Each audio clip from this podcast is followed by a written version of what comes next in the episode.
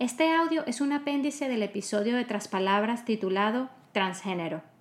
Acá simplemente quiero aclarar algunos términos claves relacionados con la historia de ese episodio.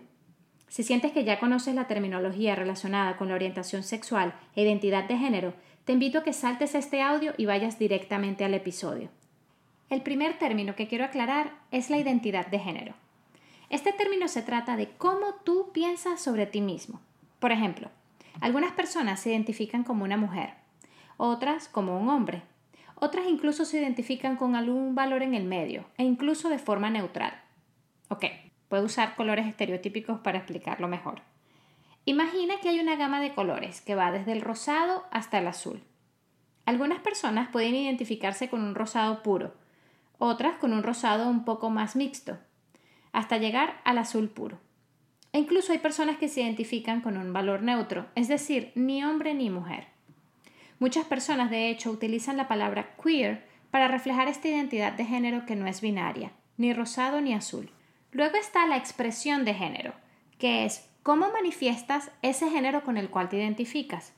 Por ejemplo, seguramente has conocido en algún momento a un hombre heterosexual que se identifica como hombre y aún así se expresa de forma un poco afeminada.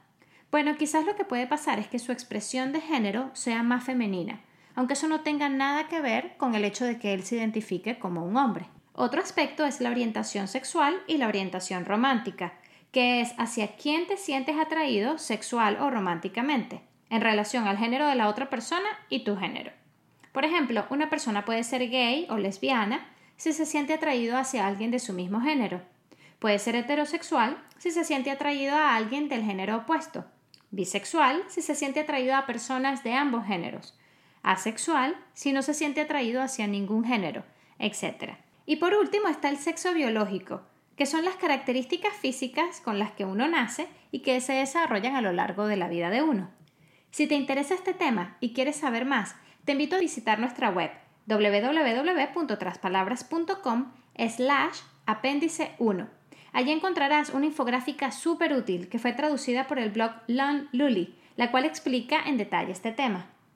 Ahora te invito a continuar oyendo el episodio de Tras Palabras.